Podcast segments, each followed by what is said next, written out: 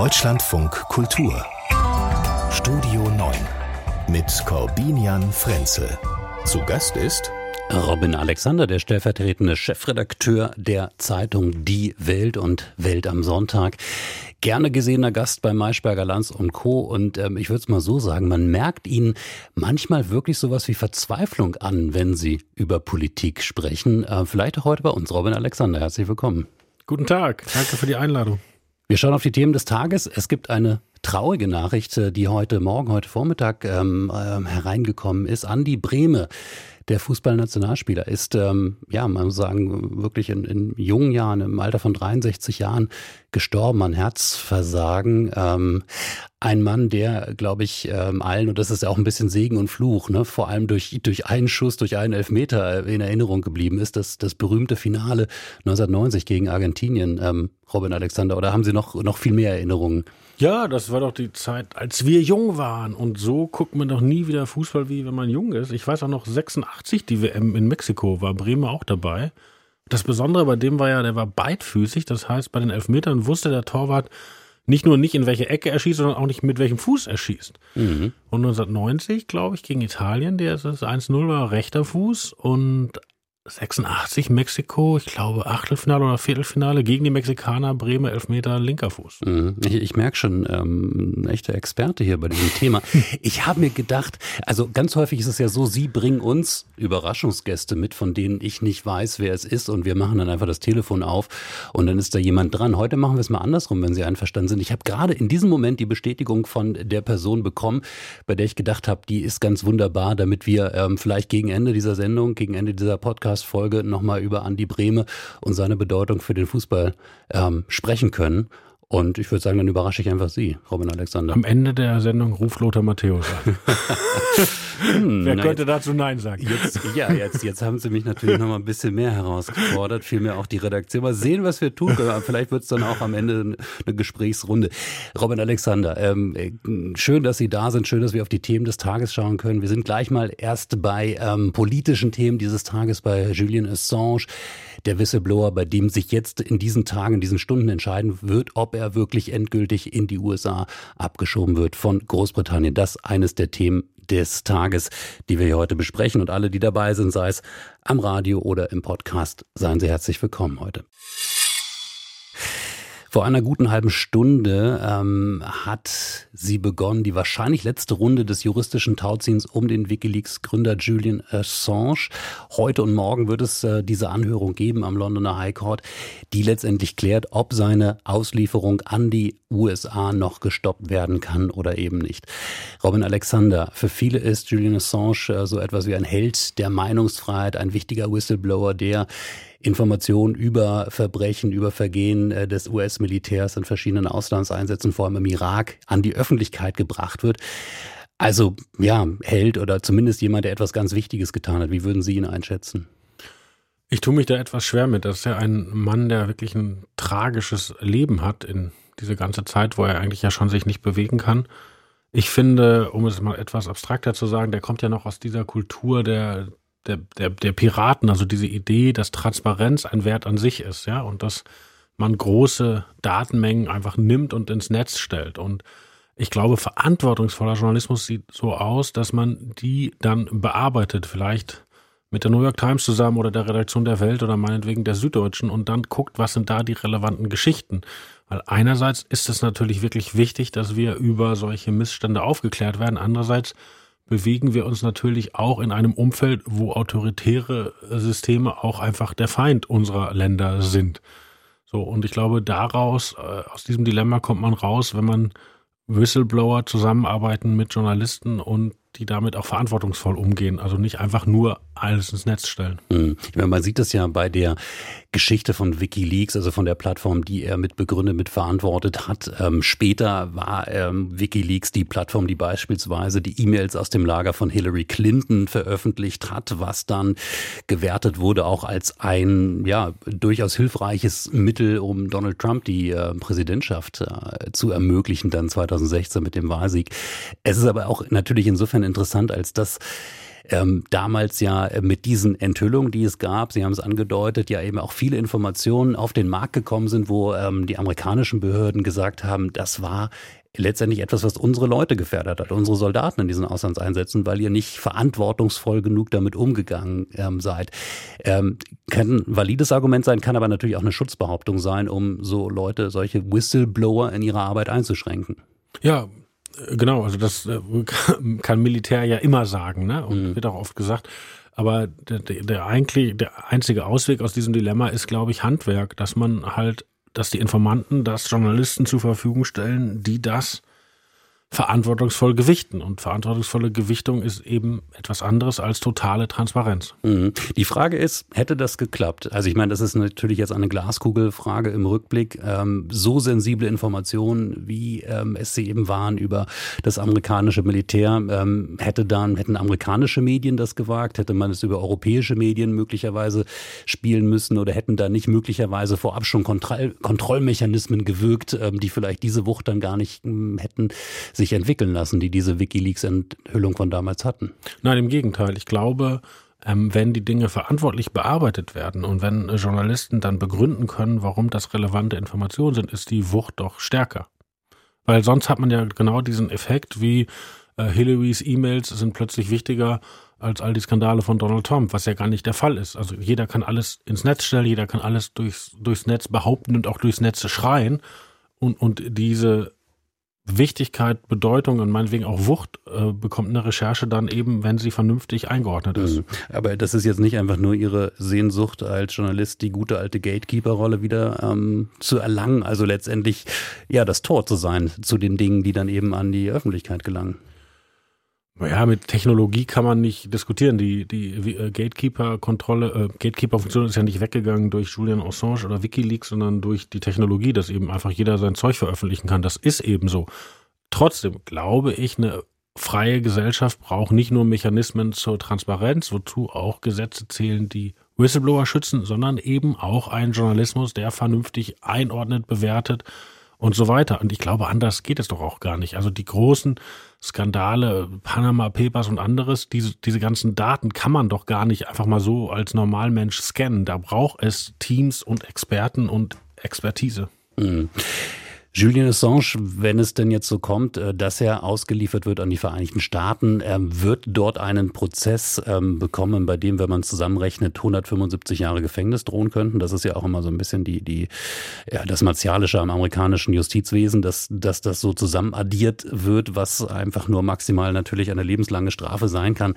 Ähm, ein Mann, der über diese vielen Jahre, die er jetzt ähm, erst in der Botschaft von Ecuador in London verbracht hat, jetzt die letzten Jahre in einer sehr kleinen Gefängniszelle ähm, gesundheitlich am Boden ist, ist es auch ein Gebot ähm, von demokratischen Rechtsstaaten, dass sie so etwas kennen wie Gnade oder wie, ja, ich weiß gar nicht, wie man es formulieren soll, dass man sich einfach auch nochmal diese konkrete Situation anschaut. Äh, naja, Gnade kommt ja nicht vor dem Urteil.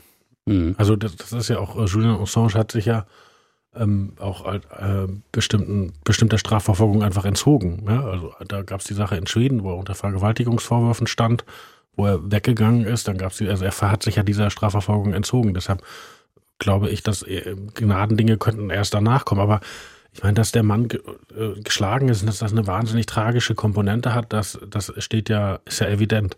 Andererseits ist er auch ein Talking Point der radikalen Rechten und Linken. Das hat man jetzt gesehen vor ein paar Tagen, als der Mord an Nawalny bekannt wurde. Da haben äh, Politiker von Wagenknecht wie Sevi Dadelen und Politiker der AfD wie Bernd Höcke fast wortgleich äh, getwittert, ja, ja, Nawalny ganz schlimm, aber Assange, das ist das Gleiche und das ist nicht das Gleiche. Mhm. Ich meine, wir haben äh, andere Fälle, Edward Snowden beispielsweise, der sich ähm, dann ähm, aus sagen, Sorge vor der Strafverfolgung in den USA dann in, sogar in die Hände Russlands, äh, die Hände Putins damit begeben hat. Äh, meine Sorge ist dabei, ähm, wie gehen wir als demokratische Rechtsstaaten um mit Menschen, die möglicherweise äh, Grenzüberschreitungen vorgenommen haben, äh, die dann aber sich gar nicht anders zu helfen wissen, als sich irgendwelchen Despoten in die Arme zu werfen, die natürlich ihre ganz eigenen Interessen haben. Also brauchen wir da ein, ein vernünftiges System, Die Europäische Union hat es ja versucht mit einem Whistleblower-Gesetz, äh, das solche Dinge regelt, ein vernünftiges System, wo wir diese Balance hinkriegen, dass wir Leute, die natürlich erstmal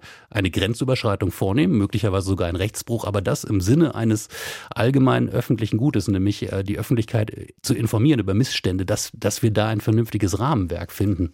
Ja, wobei ich würde der Legende, dass man nach Russland fliehen müsse, äh, wenn man Missstände im Westen veröffentlicht, der würde ich nicht aufsitzen, weil äh, die Amerikaner zum Beispiel haben eine lange Kultur. Die Washington Post, New York Times, Watergate und so weiter, die haben alle ihre Whistleblower geschützt, ja. Und auch, äh, wie gesagt, besagte Panama Papers und anderes ist ja auch auf Material, das von Banken abgezogen wurde. Und mitnichten sind die Kollegen, die darüber zum Beispiel in Deutschland geschrieben haben, im Gefängnis oder wie in Russland wären sie aus dem Fenster geworfen worden. Also das ist ja gar nicht wahr dass man bei uns nicht über Missstände berichten kann und dafür nach Russland fliehen muss. Das ist ja gar nicht wahr.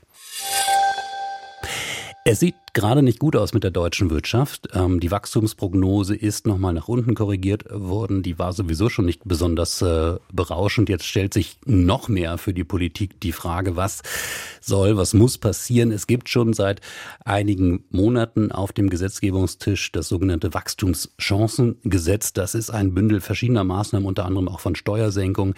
Ähm, ein Bündel, das erstmal gestoppt wurde im Bundesrat mit Stimmen dort von unionsregierten Ländern. Morgen landet es im Vermittlungsausschuss. Ähm, und heute war es Thema unter anderem im Gespräch mit Lars Feld, dem früheren Wirtschaftsweisen, Professor für Wirtschaftspolitik und Wirtschaft in, an der Uni Freiburg, ähm, der auf diesen Punkt eingegangen ist, ähm, dass es vielleicht gar keine so gute Idee ist, dass die Union zwei Dinge miteinander verknüpft, nämlich die Frage, müssen die Agrardiesel Subventionsstreichung zurückgenommen werden und eben die Zustimmung zu diesem Wachstumschancengesetz. Es sind eine Reihe von strukturellen Elementen im äh, Wachstumschancengesetz steuerlich unterschiedlicher Art, die äh, wichtig sind, etwa bei der Verlustverrechnung, bei der Tesorierungsbegünstigung, bei den Abschreibungen. Äh, und äh, auch das, was wir im Hinblick auf Bürokratie und Regulierung darin enthalten haben, ist bedeutsam. Ähm, ich kann nachvollziehen, dass die Union versucht, ihre ähm, Macht im Bundesrat auszuspielen. Ich sehe aber nicht, wie man ein Thema wie den Agrardiesel mit dem Wachstumschancengesetz verbinden kann. Das hat nichts miteinander zu tun. Also Lars Feld kann es äh, nachvollziehen, aber hat nicht so richtig Verständnis dafür. Robin Alexander, äh, wie ist Ihr Blick darauf? Ähm Na, Lars Feld ist ja kein unabhängiger Wissenschaftler in dieser Angelegenheit, weil er ja auch äh, Christian Lindner, den Finanzminister, führend berät. Aber er ist zwar nicht unabhängig, aber er hat völlig recht in dieser Frage.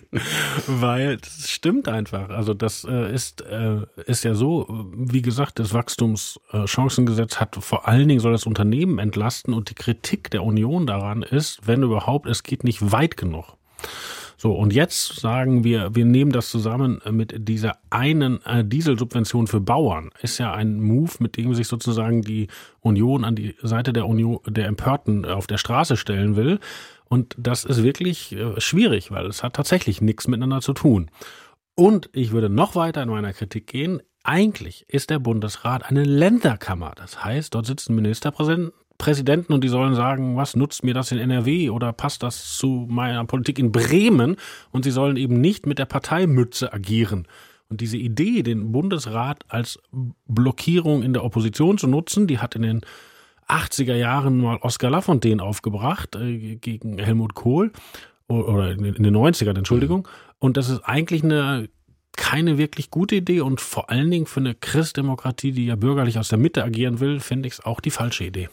Tja, und es war eigentlich auch schon ein bisschen vorbei, auch angesichts der, der Diversität der Landesregierung. Also da konnte man gar nicht mehr so leicht ähm, die Blockaden machen. Naja, ja? Vorsicht, Vorsicht. Die, äh, die, die Grünen haben über Minderheitenbeteiligung, also kleinere Koalitionspartner in den Bundesländern, jahrelang äh, die Ausweisung von sicheren Herkunftsländern für Asylbewerber erfolgreich äh, blockiert und äh, ich finde zum Schaden unseres Gemeinwesens. Also diese ganze Blockiererei über den Bundestag die sollte noch einmal überdacht werden. Mhm.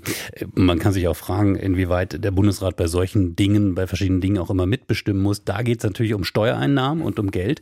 Und es geht darum, jetzt, jetzt nehme ich mal sozusagen die Verteidigungs Verteidigungsposition für die Unionslinie auch ein, dass ja gerade aus den Bundesländern und zwar äh, verschiedenster parteipolitischer äh, Landesregierungszusammensetzung gerade diese Agrardieselkürzungen sehr stark kritisiert wurden. Also in gewisser Weise ein legitimes politisches Spiel, dass man sagt, wir haben hier einen Hebel? Nee, ähm, weil, wie gesagt, das zusammenzuziehen ist das Problem. Also die Union kann gerne sagen, äh, wir sind für den Erhalt der Subventionen. Klammer auf, Sie haben immer das Gegenteil gesagt, aber Sie können das ja gerne sagen. Das ist ja schon mal die Frage, nennt man das, nennt man das eine Subvention? Ich, ich habe es jetzt auch gerade so genannt, damit hat man schon, schon einen Drive drin. Ja, man kann natürlich einfach auch sagen, das ist eine, äh, sozusagen der Status quo. Ja, alles andere ist eine Steuererhöhung. Nee, alle müssen auf Sprit Steuern zahlen, nur die Bauern nicht. Das ist eine Subvention. Man kann ja sagen, man ist für diese Subvention. Ist ja okay. Ähm, ist nur für die Union, die immer für den Abbau der Subventionen streitet, eine interessante Position. Äh, genauso wie, wie gesagt, diese Ent Entlastung von Unternehmen auf Kosten der Staatskasse äh, kann man kritisieren, aber eher aus linker Perspektive, weil die Union will ja viel mehr. Also die Pläne, die Friedrich Merz ins Schaufenster gestellt hat, sind eine Entlastung von 30 Milliarden ohne Ausgleich. Und das Wachstumschancengesetz ist jetzt 8 Milliarden und wird gerade auf 3 Milliarden eingedampft.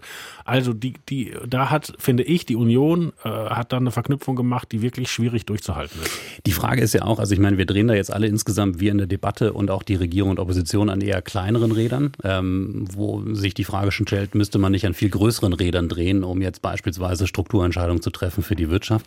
Und da ist natürlich die Frage, ähm, trifft da überhaupt ähm, irgendjemand, die Opposition, aber auch die Öffentlichkeit auf eine Regierung, die eigentlich weiß, ähm, mit welchem Konzept sie aus dieser Situation heraus will. Naja, bei Ampelkritik muss man mich ja nicht katholisch machen. Also wir, wir bei der Welt äh, Leitartikeln ja von morgens bis abends, was da alles nicht läuft und völlig zu Recht. Aber dieses Wachstumschancengesetz hat nun mal die Ampelmehrheit bekommen. So, und es ist ein Schritt, der vielleicht zu kurz ist, und es ist auch ehrlich gesagt unklug, dass Robert Habeck als Wirtschaftsminister sagt, es wäre nur eine homöopathische Sache, weil Homöopathie wirkt ja nicht, wie wir alle sagt, wissen seit die Ich, ich glaube, das sieht man bei den Grünen weitgehend anders. Ja, aber, die, auch darauf hat sich die Ampel geeinigt, dass die äh, Krankenkassen Homöopathie nicht mehr ersetzen dürfen. Also, Stimmt.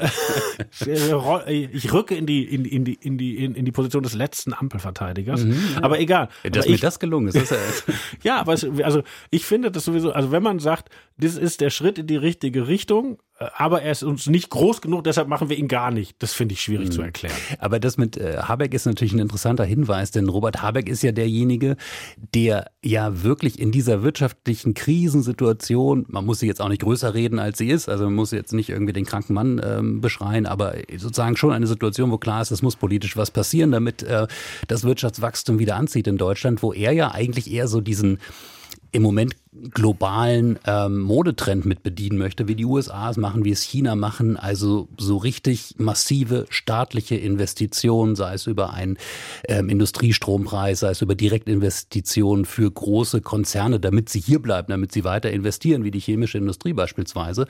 Und äh, sein, sein Konterpart in der Frage, Christian Lindner, eigentlich so ein bisschen daherkommt mit der, mit der alten Schule 90er Jahre, Neoliberalismus, lieber schlanker Staat. Ähm, so tickt eigentlich gerade nur der neue Präsident von Argentinien, oder?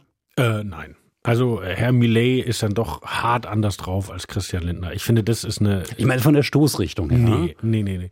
Herr Millet ist ein Zerstörer von Institutionen, ist äh, jemand, der von Ministerien die Eis der Gesellschaft auflösen. Nein, nein, das, das, äh, da tut man Lindner Unrecht. Tatsächlich verficht Lindner das, äh, was ja in Deutschland nach 45 lange Konsens war, die Theorie von Walter Eucken, also soziale Marktwirtschaft. Der Staat setzt Rahmenbedingungen und in diesen Rahmenbedingungen läuft das dann mehr oder weniger.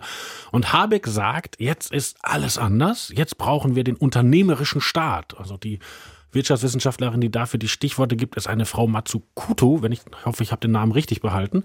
Und die sagt, der Staat muss selber entscheiden, welche Technologien kommen jetzt hoch. Und sie begründet das zum Beispiel, dass in Amerika in die, äh, in die Technik, die das iPhone betreibt, auch staatlicherseits investiert worden wäre. Und nach der Logik muss ein Habeck jetzt überlegen, welches Unternehmen brauchen wir in fünf Jahren und da gebe ich richtig Geld rein und zwar als Zuschuss und nicht als Steuersenkung für mhm. alle. Und das sind tatsächlich zwei Dinge, die eigentlich sich ausschließen. Und da liegt auch ein bisschen gerade der, der Hase im Pfeffer, warum die Ampel nicht zu weitergehenden Maßnahmen kommt, weil halt die Philosophie eine ganz andere ist. Kriegen die das zusammen? Ehrlich gesagt, die müssen das. Das ist eine Regierung. Und da finde ich auch, dann müssen sie. Ja, und dann, dann müssen sie halt auch Abstriche machen, dann müssen sie sich einigen, die müssen sich zusammenraufen. Die Regierung ist dazu da, zu regieren. Und ich persönlich finde auch, äh, es schwierig, dass sowohl der Wirtschaftsminister als auch der Finanzminister permanent sagen, warum das, was sie selber machen, nicht reicht.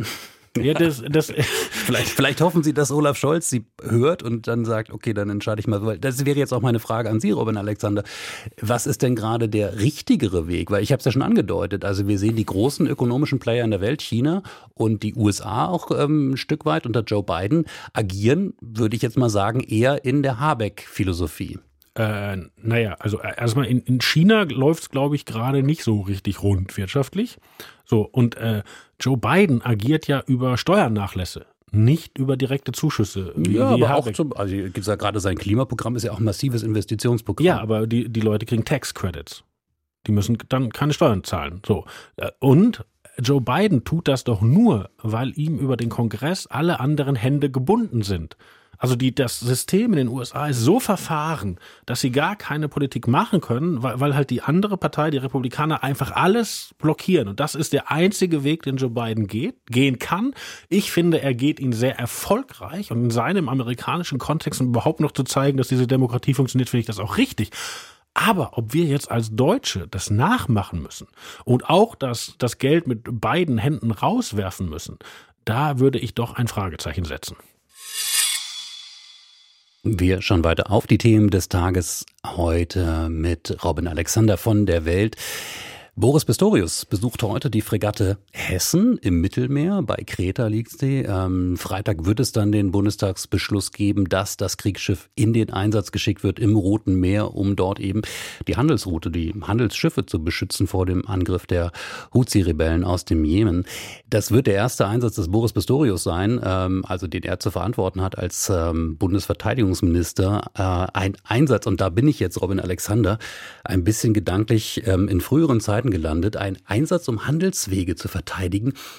Es gab ja mal einen Bundespräsidenten, der wegen einer solchen Äußerung, einer solchen Idee dann so öffentlich geprügelt wurde, dass er letztendlich zurückgetreten ist. Horst Köhler, 2010 war das, ähm, nachdem er nämlich uns hier im Deutschlandfunk Kultur auf der Rückreise von einer Auslandsreise unter anderem das gesagt hatte. Meine Einschätzung ist aber, dass insgesamt wir auf dem Wege sind, doch auch in der Breite der Gesellschaft zu verstehen, dass ein Land unserer Größe mit dieser Außenhandelsorientierung und damit auch Außenhandelsabhängigkeit auch wissen muss, äh, dass äh, im Zweifel, im Notfall auch militärischer Einsatz notwendig ist, um unsere Interessen zu wahren, zum Beispiel freie Handelswege, zum Beispiel ganze regionale Instabilitäten zu verhindern, die mit Sicherheit dann auch auf unsere Chancen zurückschlagen, negativ bei uns äh, durch äh, Handel, Arbeitsplätze und Einkommen äh, zu sichern. Horst Köhler damals 2010 als Bundespräsident, ähm, Robin Alexander. 14 Jahre liegt es zurück. Ähm, Jürgen Trittin hat ihn damals äh, schwer also, kritisiert, hat von Kanonenbootpolitik äh, gesprochen. Jetzt frage ich mich vor dieser Kulisse heute, ähm, was hat sich stärker verändert, die Welt oder die deutschen Debatten? Ja, die deutschen Debatten. Ist ja, ist ja erkennbar. Also da hat, äh, weiß ich, ein Ehrlichmachen stattgefunden. Und das ist ja auch so interessant, dass dieser Zusammenhang, dass Lieferketten irgendwie wichtig sind und dass davon eine Menge abhängt. Das ist ja gar nicht mehr, dass es eine kontroverse Debatte gibt. Ne? Also am Freitag stimmt der Bundestag aber diesen Einsatz ab. Die Union hat schon gesagt, dass sie zustimmt. Ist in der Mitte Konsens. Also da hat sich wirklich was nach vorne entwickelt. Ja, Horst Köhler war nur ein bisschen zu früh dran mit der Wahrheit. Mhm. Oder ein bisschen zu dünnhäutig, ne? Das ist, Alte, wo waren Sie mhm. damals journalistisch? Waren Sie da schon äh, im Dienste eigentlich? Ja, ich war ja? eigentlich ja immer schon Journalist. Ja.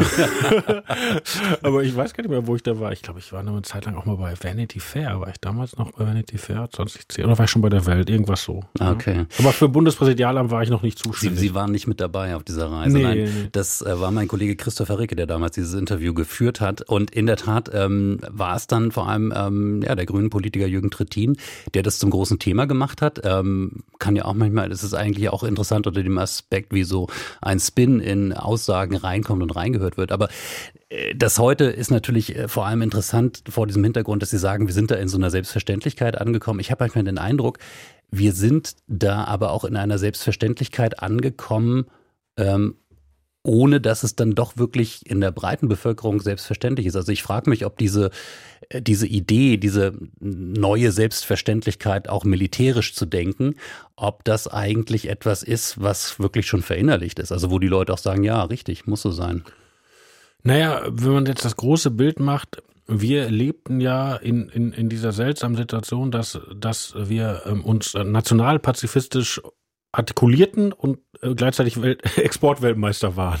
Das ist natürlich eine, eine, sehr singuläre Mischung in der Geschichte gewesen. Ne? Wobei, also deswegen hatte ich auch vorhin gefragt, ob sich die Welt möglicherweise stärker verändert hat, also auch unsere deutschen Debatten. Die Welt war da natürlich auch noch ein Stück weit eine andere, also weil die Idee der Globalisierung stark war ähm, und stärker war und auch ähm, Naja, ja. die Welt ist ja ist immer noch eine andere, weil diese Fregatte Hessen ist ja Teil dieser EU-Mission Aspides und die äh, schießt nur die Raketen der Houthi ab. Mhm. Also die schießt nicht zurück.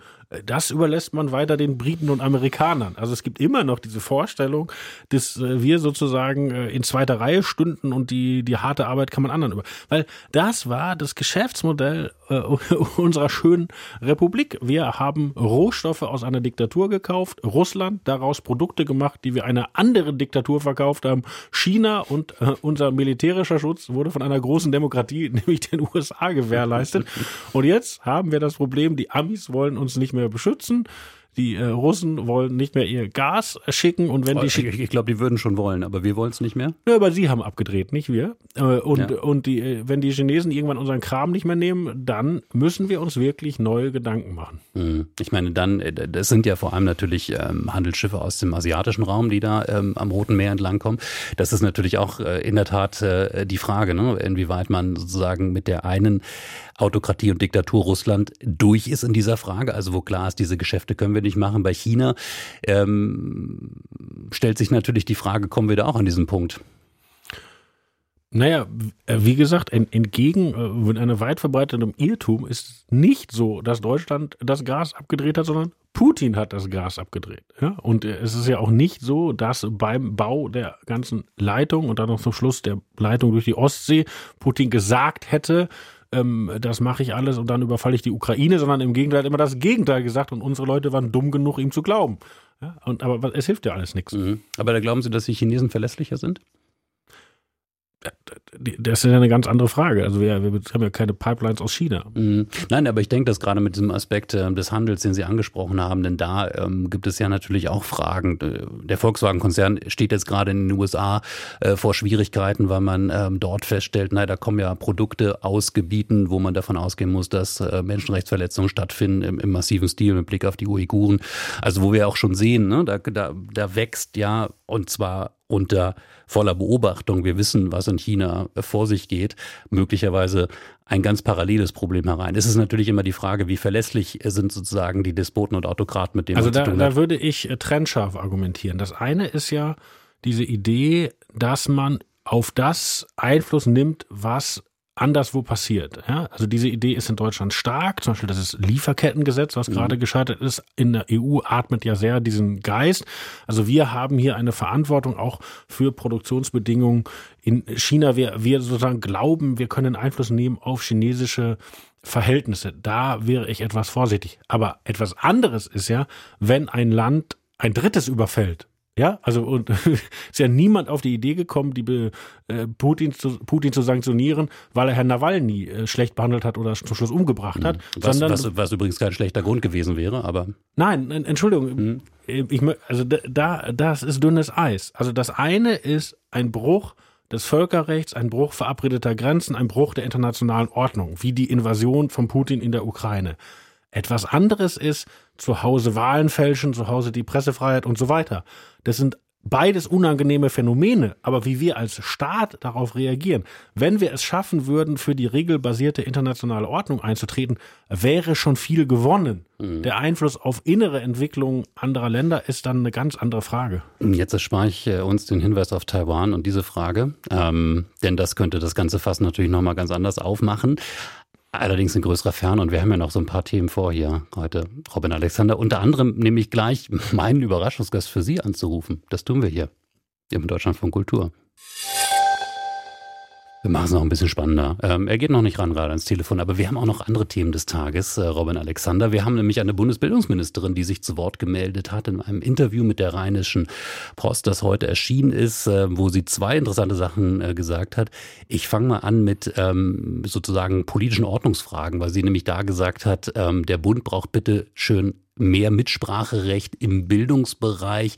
Sie wünsche sich da eine klare Aufgabenteilung, bei der der Bund für übergreifende Themen wie die Digitalisierung zuständig sein könnte ähm, und bemängelt, dass es im Moment eigentlich nur so ist, der Bund kann Geld geben, beispielsweise dafür, dass Laptops gekauft werden, aber sehr viel mehr als die Geräte besorgen, nämlich über Konzepte reden darf der Bund nicht. Sollte er das, also die Bundesregierung, äh, die Bundesebene da mehr mitspielen und klarer mitspielen? Die Lage bei der Bildung ist ja so verfahren, dass man so ein bisschen in den Fatalismus gerät, sich zu wünschen, dass irgendeiner mal was macht.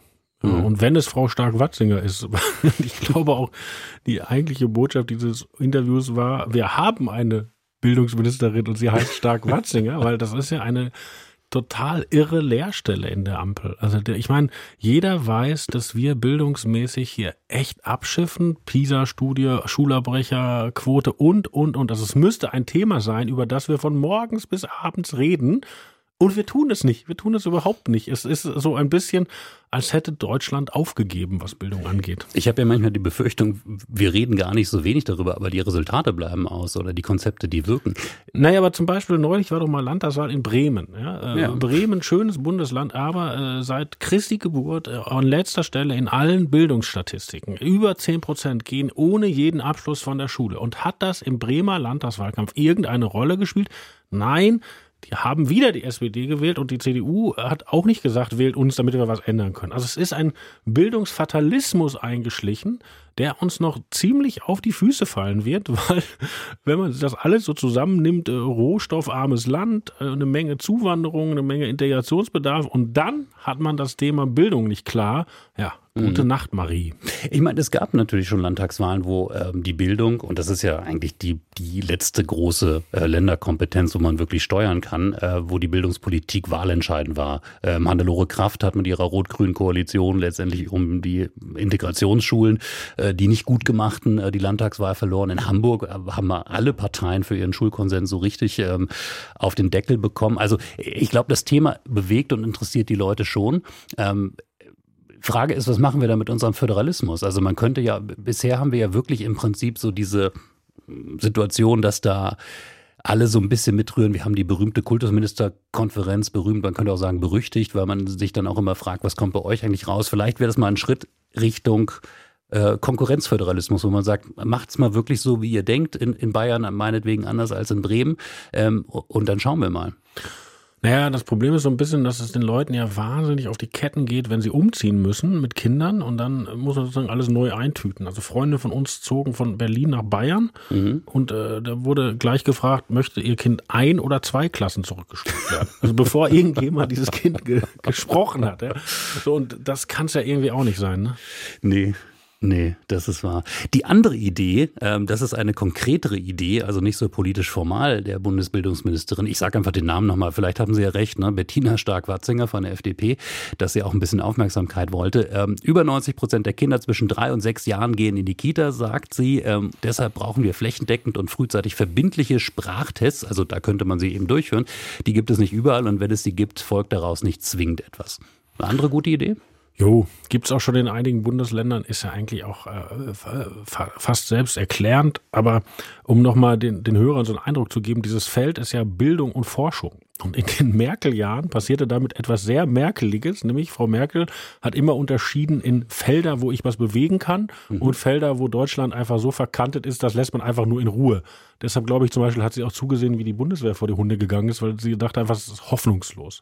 Und genauso hat Frau Merkel, das ist jetzt meine These, äh, intern einen Haken hinter das Thema Schule gemacht, weil das vom Föderalismus einfach blockiert ist und sich ganz auf die Forschung mhm. Äh, konzentriert. Und forschungsmäßig sind die Ausgaben für Forschung in der Zeit von Merkel immer gestiegen, außeruniversitäre Forschung, Exzellenzuniversitäten und, und, und. Also da wurden echte Erfolge ähm, gesehen äh, auch erzielt, weil Frau Merkel da halt eine Chance gesehen hat. Und das Tragische ist, dass dieses Thema Schule, ich glaube auch für Olaf Scholz äh, und die sehen da einfach keinen Hebel. Und das ist natürlich für unser Gemeinwesen strukturell ein echtes Problem. Mhm. Ich meine, es gibt das Kooperationsverbot, das gemacht wurde, und zwar so ungefähr aus dem Geist heraus, den ich da gerade beschworen habe, dass man gesagt hat, wir müssen auch mal den Bürgerinnen und Bürgern in diesem Land deutlich machen, wer für was verantwortlich ist und nicht immer diese komische Mischverantwortung, weil dann wissen sie gar nicht, muss ich jetzt eigentlich bei der Bundestagswahl das Kreuz äh, bei einer entsprechenden Partei machen, wenn ich, wenn sich bildungspolitisch grundsätzlich was ändern will, oder ist es dann doch eher die Landtagswahl?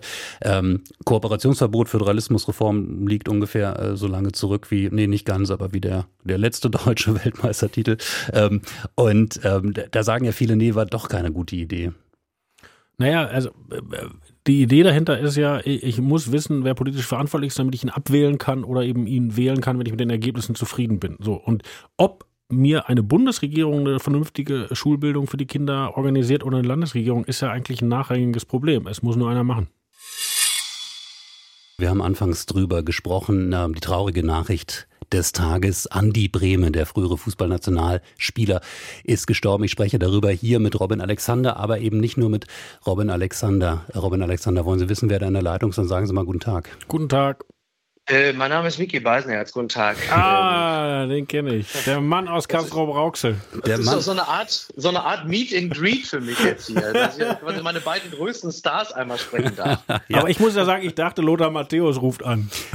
Ja, das muss ich, das muss ich gestehen, Micky Beisen jetzt zu Beginn, äh, als ich äh, Robin Alexander raten ließ, da fiel dieser Name und dann habe ich halt gedacht, ja, also klar, ja. fast dran. Ähm, aber Der Lothar Matthäus des deutschen Journalismus. Man muss es mal dazu, ja, genau. man muss es dazu sagen, Micky Beisenherz nicht nur äh, Fernsehmoderator und Podcast-Moderator, sondern auch äh, Podcast-Moderator eines Fußball-Podcasts MML, also äh, berufener äh, Mund, wenn wir jetzt über ähm, einen ähm, ja, man sagt das dann so schnell, einen, einen, einen großen, einen, einen bedeutenden Fußballspieler sprechen, Micky Beisenherz? Äh, einen sehr bedeutenden Fußballspieler, der aber, und das war wahrscheinlich auch, also ich würde jetzt mal direkt einsteigen, das ist so ein bisschen äh, Morbus Helmut Rahn, also dessen Bedeutung als Fußballspieler äh, den kompletten Menschen so überschattet hat, dass er natürlich Zeit seines Lebens in diesem Limbus gefangen war. Also für ihn war äh, nur noch 85. Minute Rom. Das äh, verpackt ja auch nicht jeder gleichermaßen. Mhm. Also die, das berühmte 1 zu 0 der Elfmeter, den er geschossen genau. hat, übrigens ne, für Lothar Matthäus. Ja, Lothar genau, Matthäus hatte sich, was mit dem ja. Schuh, oder? Wie war das?